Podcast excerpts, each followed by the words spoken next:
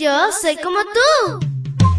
Pequeña para grandes cosas y grande para cosas menores. Te cuento que llegaste al lugar perfecto. La devoción matutina para menores. Una reflexión que se ajusta a tu edad, que te queda bien, ni muy grande ni muy chica. Adelante y bienvenido a nuestro mundo. Hola, hola mi príncipe y princesa de Jesús, que tengas un lindo miércoles de toneladas de bendiciones. Te saluda tu amiga Linda. Y el versículo para hoy se encuentra en 2 de Reyes 6.5. Búscalo en tu Biblia y lo lees junto conmigo. Dice así, al cortar uno un tronco, el hacha se le cayó al agua. Entonces gritó, ¡ay maestro! Esa hacha era prestada. Y la historia se titula Milagro en el río. El milagro que Eliseo realizó fue a favor de un joven que estudiaba para servir a Dios en una de las escuelas de los profetas, con el propósito de expandir el lugar donde vivían. Un grupo de jóvenes acudió al bosque para conseguir madera. Por ser estudiantes, la mayoría carecía de herramientas para esa labor las escuelas de los profetas no contaban con una bodega en donde guardar un sofisticado equipo de construcción. Además, las herramientas de hierro eran escasas y costosas. Por lo tanto, muchos tenían que conseguirlas prestadas. Por eso la angustia de ese joven, que al maniobrar con fuerza la herramienta, el hacha se soltó y se hundió en el río. ¿Cómo iba a responder al dueño? Eso representaba una buena cantidad de dinero que no tenía. Fue entonces que Eliseo hizo un milagro en el que demuestra que Dios se interesa también por detalles que a muchos podrían parecerles irrelevantes. Eliseo no se sumergió en el agua como buzo, ni intentó pescarla.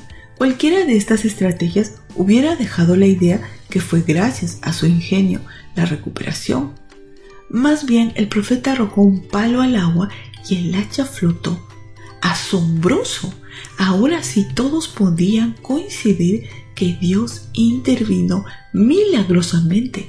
El joven podía estar tranquilo, pues iba a presentar buenas cuentas al dueño. ¿Qué nos enseña este incidente?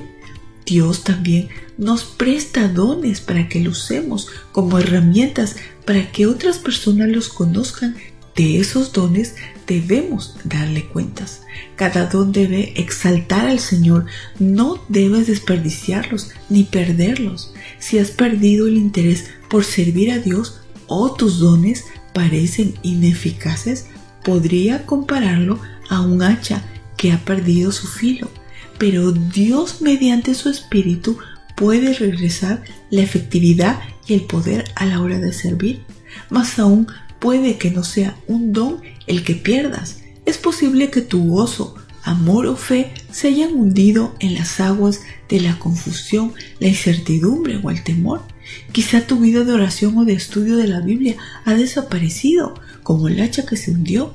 Gracias a Dios, pues Él tiene el poder de rescatar todo lo bueno que antes practicabas, pero que hoy parece historia o recuerdos distantes colócate en sus manos y pide que te regrese la pasión por seguirlo y servirlo. Querido Dios, gracias por esta preciosa historia de confianza en ti. Ayúdanos, Señor, a que volvamos al inicio de nuestra vida contigo para servirte con gozo, con alegría, con pasión, hasta el último minuto de nuestra vida. Te pido por mis amiguitos y amiguitas, bendícelos en este día y también a sus familias. Te lo pido en el nombre de Cristo Jesús. Amén y amén. Abrazo tototes de oso y nos vemos mañana para escuchar otra linda historia. Hasta luego. Hoy creciste un poco. Porque crecer en Cristo es mejor. La matutina de menores llegó por el tiempo y dedicación de Canaan Seventh Day Adventist Shores and Dear Ministry.